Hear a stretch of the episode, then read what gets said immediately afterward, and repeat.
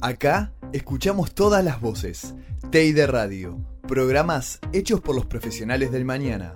Escuchanos donde quieras. Entrás. Escuchanos cuando quieras. Te conectás. Escucha TEI Radio. TEI Radio hecha por periodistas. Radio.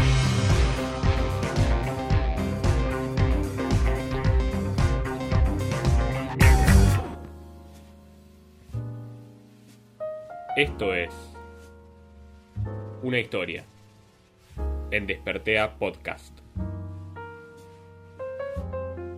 por de Radio.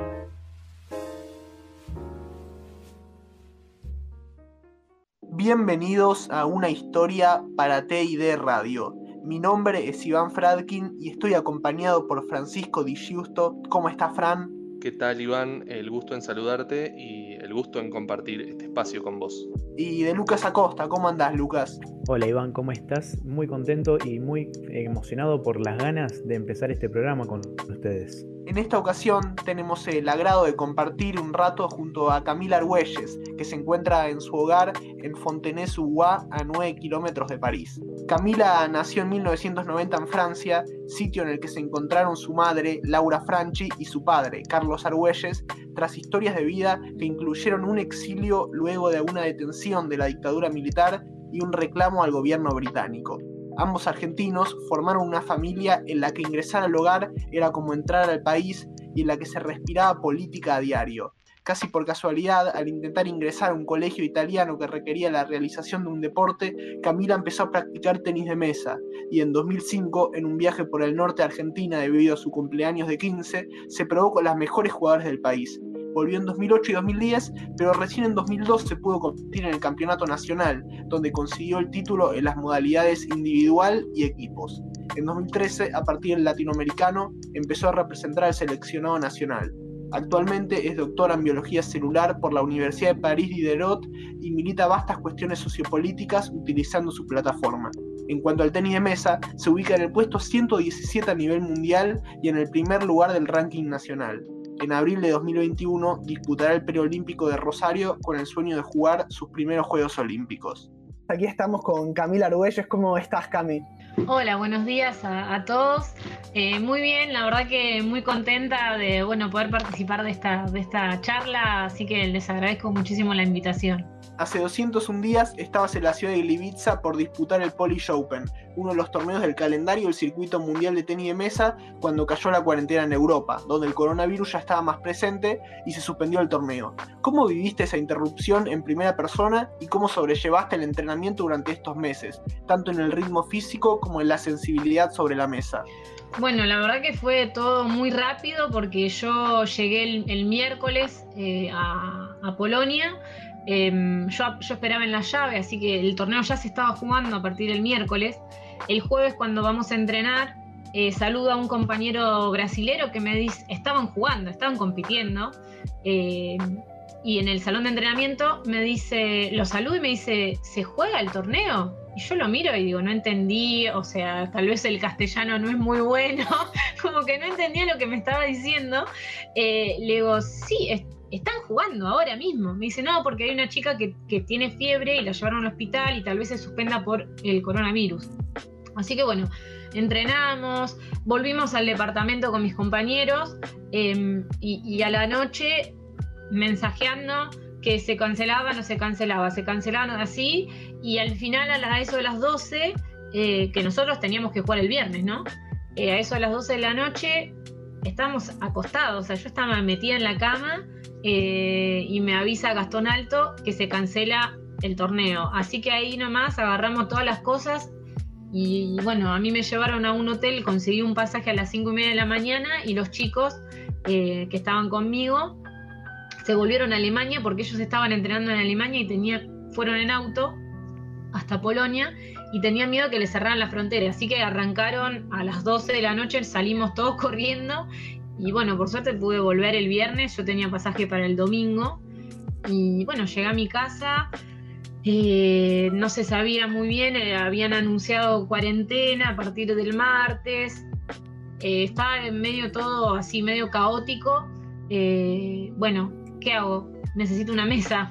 Empecé, le mandé un mensaje a mi entrenadora, me pueden prestar una mesa, al final no pudieron en el club. Me dice, anda, fíjate, la, una vecina que el hijo jugaba al ping-pong tal vez tiene. Fui, toqué timbre y sí, y me la prestaron. Así que, para contestar la segunda pregunta, por suerte logré conseguir una mesa, pero bueno, estaba sola yo, así que practiqué saques hasta donde aguanté, porque la verdad que al principio no sabíamos cuánto tiempo iba a durar. Eh, nosotros teníamos, bueno, el preolímpico, también estaba el mundial en el mes de eh, marzo, marzo, sí, la última semana de marzo, bueno, que se postergó a junio, entonces como que teníamos el objetivo de llegar bien al mundial, entonces como durante tres semanas más o menos mantuve intenté, sí, mantuve el ritmo de acostarme temprano, levantarme temprano, salir a correr, hacer físico, saques, bueno, todo una rutina así como para no perderme. Y al cabo de un tiempo, cuando ya nos sacaron, bueno, cancelaron el preolímpico, cancelaron el mundial, que se pasó a, septiembre y al final eh, se juega el año que viene, eh, fue como, bueno, ¿para qué estoy entrenando tanto? Eh, porque en realidad no sé cuándo voy a volver a competir y de todos modos, como se venía el, verano acá, digamos que es la tregua del de, eh, julio, agosto, no hay torneos casi. Eh, dije, bueno, de todos modos voy a tener tiempo, si, si arrancamos en septiembre, eh, digamos, estábamos en mayo, y digo, tengo tiempo para ponerme bien, para volver a competir. Así que después bajé un poco un cambio que me vino bien porque yo venía de dos lesiones, de un desgarro del isquio en diciembre y de un esguince de tobillo en enero. Y en realidad cuando, cuando dejé de salir a correr se me mejoró muchísimo la pierna y ahora estoy bien. Pero bueno, fue medio así, todo, todo, todo muy rápido y, adaptándonos eh, a medida que iban los días, ¿no? Y también aceptar que había días que no tenía ganas de hacer nada y que no iba a pasar nada porque no, o sea, si, si no, no hacía físico un día o si no hacía saque un día, o sea, también permitirme eh, descansar y, bueno, y, no quedarme con toda esa presión de tener que, entrenar a full, también fue difícil porque nosotros estamos acostumbrados a, entrenar para rendir en algún momento y ahí como que no teníamos eh, objetivo y eso era bastante difícil. Hola Camila, ¿cómo estás? Eh, soy Lucas Acosta. Eh, recién hablabas de tu vida en la cuarentena. ¿Cómo planteas tu programa de preparación de cara al clasificatorio de Rosario y qué expectativa tenés en un ambiente normal sin este contexto pandémico? La planificación es muy importante para, los deportistas porque uno piensa que es solo entrenar y competir y muchas veces se nos olvidan los tiempos de descanso que son fundamentales para, para, para, el cuerpo, para la mente y para rendir también, porque si uno llega agotado tiene más chances de perder partidos solo por el hecho de estar cansado, ¿no? De, no poder eh, mantener la concentración, la lucidez, el nivel físico em, y, las lesiones. Entonces, bueno, em, el año pasado que estuve compitiendo muchísimo, eh, también fue un aprendizaje para no repetir el mismo error. Ahora, bueno, con, la pandemia, la realidad es que se suspendieron todos los torneos hasta el mes de noviembre, los torneos internacionales, digo, del, del circuito mundial. Así que, mm, bueno, están los partidos de la liga y, bueno, y el entrenamiento. Con lo cual, bueno, digamos, voy a jugar menos partidos, pero también voy a estar más descansada y la verdad que a mí me preocupaba mucho tener que volver a transitar por un año de tantos torneos, con poco descanso, etcétera, etcétera. Así que bueno, para mí está, está bien. Em, además, este año tenemos un seguimiento de, bueno, del entrenador, del director técnico de la selección, con lo cual también vamos a ver los torneos que conviene o no jugar para, o sea, el objetivo es el preolímpico, llegar al 10 puntos al preolímpico para, para clasificar. ¿Qué tal Camila? Francisco te saluda. Ahora vamos a escuchar un relato muy especial en tu carrera. El triunfo en el Sudamericano 2017 en dobles mixto junto a Ana Codina, disputado en el Senard. Argentina, campeón sudamericano con el dobles mixto. Ana Codina, Camila Argüelles se subirán al primer lugar del podio. Argentina, medalla de oro en el doble femenino. ¿Qué recuerdos te evoca ese momento? La verdad que fue muy lindo, además, eh, no, no sé. también salimos campeones en doble mixto con Horacio, de hecho.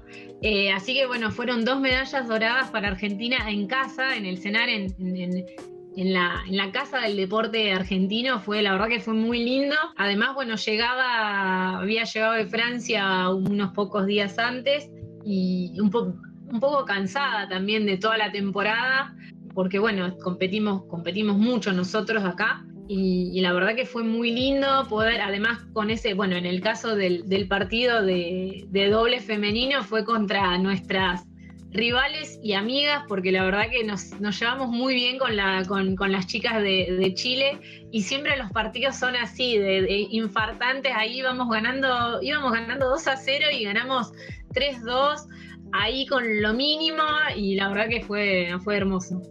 Cambiemos un poco el foco porque Camila, además de ser la mejor tenismesista del país y doctora en biología celular, desde chica se involucró de lleno en cuestiones sociopolíticas, tanto relativas a Francia, donde vive y vivió toda su vida, como Argentina.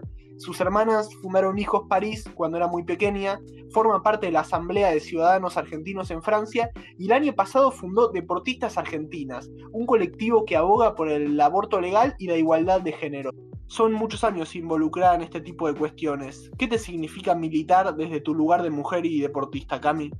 Bueno, para mí es algo bastante natural, te diría, porque yo siempre me moví en, medios muy militantes eh, y la política es parte de mi vida, es parte de las discusiones que, suelo tener con, mi familia, con mis amigos, eh, realmente está siempre muy presente porque al fin y al cabo, bueno, es la que atraviesa nuestras vidas y, las que también las, maneja un poco, ¿no? De un cierto modo, digamos. Hay políticas que realmente te pueden cambiar la vida para bien o para mal, entonces casi diría que es una obligación que te interese la política, que te que informarte de lo que pasa, de lo que no pasa. Em, así que para mí es algo muy...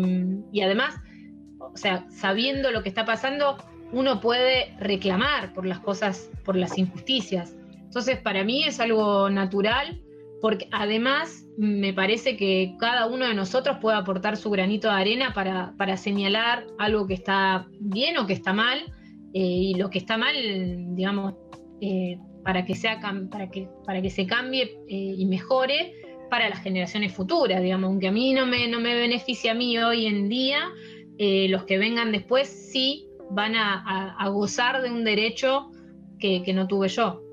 Y Camila, ¿cómo manejas el grado de exposición al ser deportista con un mensaje político? Salimos de cuatro años de un gobierno que, en el que hubo, eh, hubo em, persecución política de cualquier persona que, hacía declaraciones en contra del gobierno podía ser removido de su puesto, de su cargo. Hubo muchísimos despidos por razones políticas.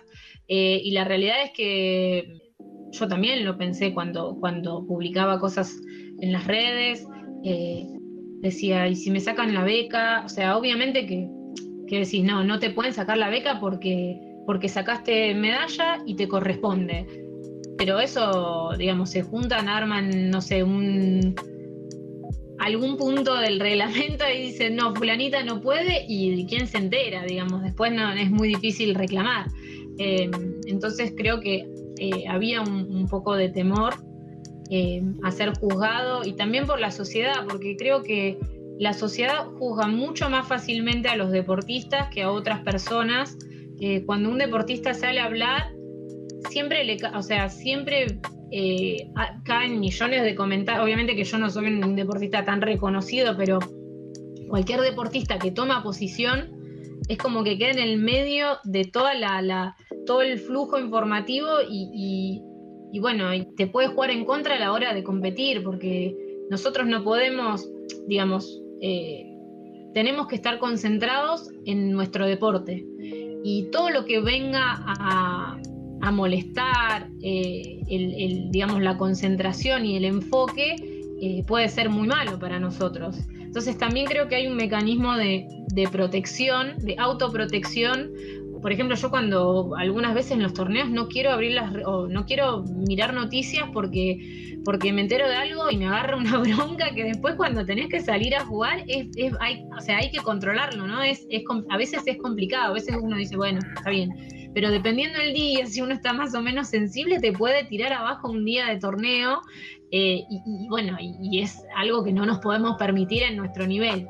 Así que bueno, hay un poco de, las dos cosas Eh, y también agregaría que con esto de que tenemos que estar muy enfocados en el entrenamiento, en los torneos, vivimos en una burbuja y algunos deportistas, o sea, como que estamos medios desconectados de la actualidad, porque lo nuestro es entrenar, eh, planificar eh, los torneos, eh, competir, hacer un balance, y es, o sea, ese es lo, que, lo que vivimos nosotros.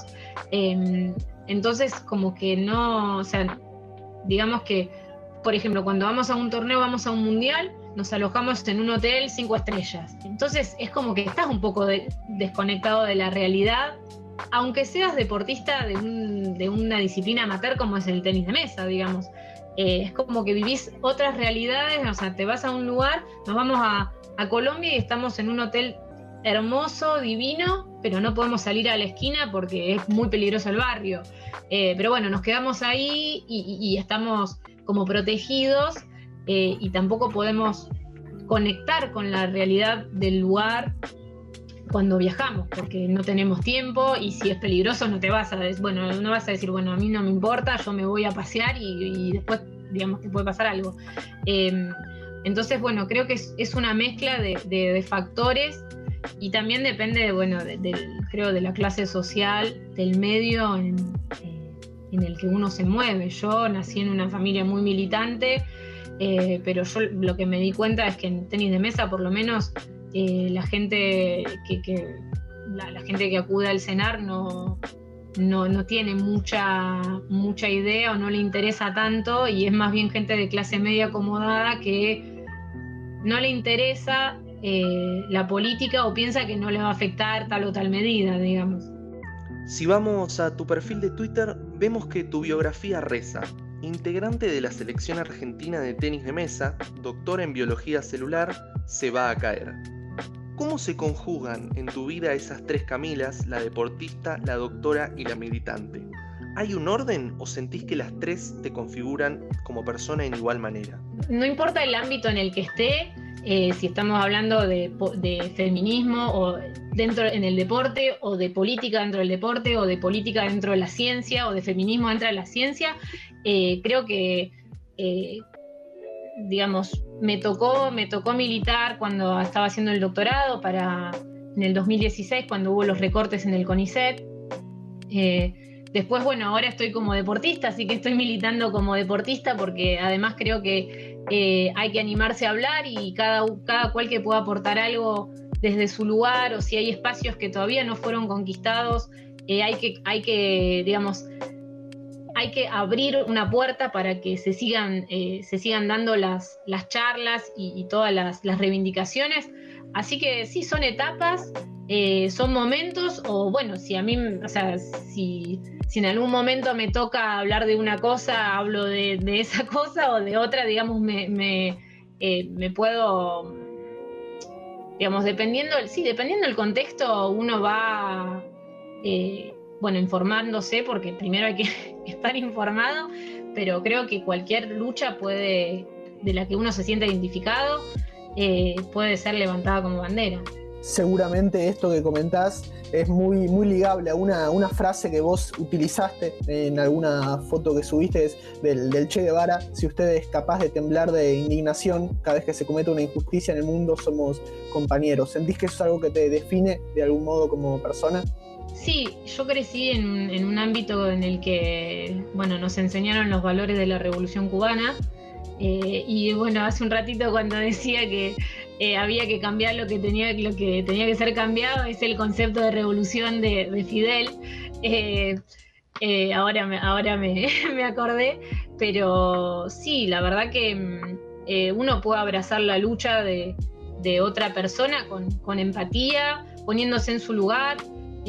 Creo que no es necesario, o sea, por ejemplo, yo acompaño también acá en Francia, acompañamos las luchas porque vivimos acá, yo me, me crié acá, entonces creo que cada uno puede encontrar su lugar o, encontrar algo que, lo o sea, algo que lo mueva más que otra cosa, porque no es necesario militar por todo, porque perdés tiempo y tampoco sos tan eficiente. Me parece que está bueno eh, repartir un poco las tareas, porque si no te quemas la cabeza también.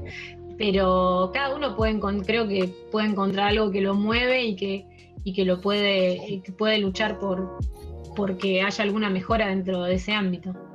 Llegamos al final de esta charla para una historia en Despertea Podcast, junto a Tomás Spinelli, Federico Gianera, Justo Ferela, Faustino Lana, Felipe Massa y los aquí presentes, Francisco Di Justo, Lucas Acosta y un servidor, Iván Fradkin. Esto fue Una historia en Despertea Podcast por Teide Radio.